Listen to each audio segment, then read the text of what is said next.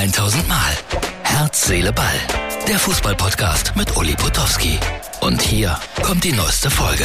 Herz, Seele, Ball, Freunde, das ist die Ausgabe für Samstag.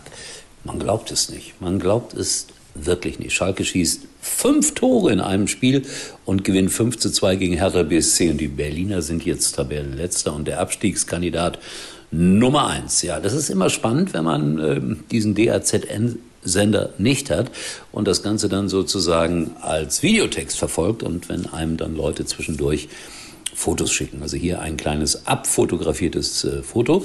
Da führte Schalke 2 zu 0. Ich war noch skeptisch, dann kam das 2 zu 1, aber am Ende hat es ja gereicht für Schalke 04 5 zu 2 und äh, die Hoffnung auf den Klassenerhalt lebt. Es ist nicht das Wichtigste auf dieser Welt, aber für einen Gelsenkirchner ist es ein bisschen Abwechslung aus dem tristen Alltag, den wir so haben, wir Loser.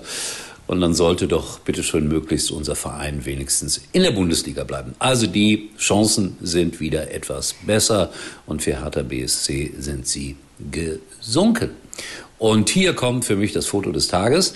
Haaland, mein Lieblingsspieler aus England, hat sich endlich mal ein kleines, bescheidenes Auto gekauft. Ich finde, hier ist das Foto, es passt überhaupt nicht zu ihm.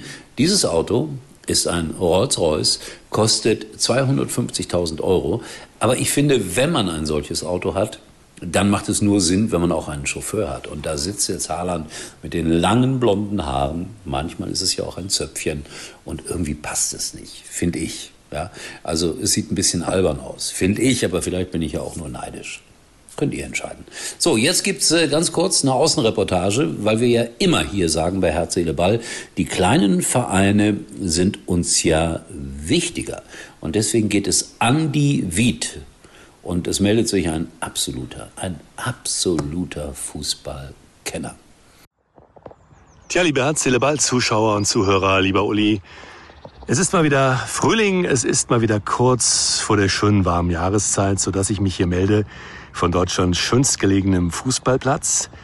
Die Herzele-Ball-Zuschauer erinnern sich an letztes Jahr, da haben wir uns von hier schon mal gemeldet. Das Besondere an diesem Platz ist nicht nur diese wunderbare Lage hier direkt an der Wied, im Wiedtal, im Westerwald, sondern auch die, naja, ich möchte mal sagen, Historie, die dieser Platz ausstrahlt. Denn auf diesem Grün hier haben schon so berühmte Fußballer gespielt, wie Karl-Heinz Rummenigge, wie, äh, ja, siehst du? So, ganz am Ende fehlte ihm dann doch eine Vokabel. Horst Eckel sollte das heißen. Und er hat auch auf diesem Platz gespielt. Der jüngste Weltmeister in der 1954er WM-Mannschaft.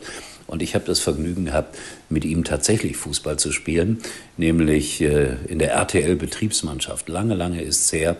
Und äh, das war toll. Da war er knapp über 50, würde ich jetzt mal sagen, oder Mitte 50 und war der beste Mann auf dem Platz. Ja, das sind die wahren Fußballer. So, jetzt lasse ich euch in Ruhe. Ich freue mich noch ein bisschen, dass Schalke gewonnen hat.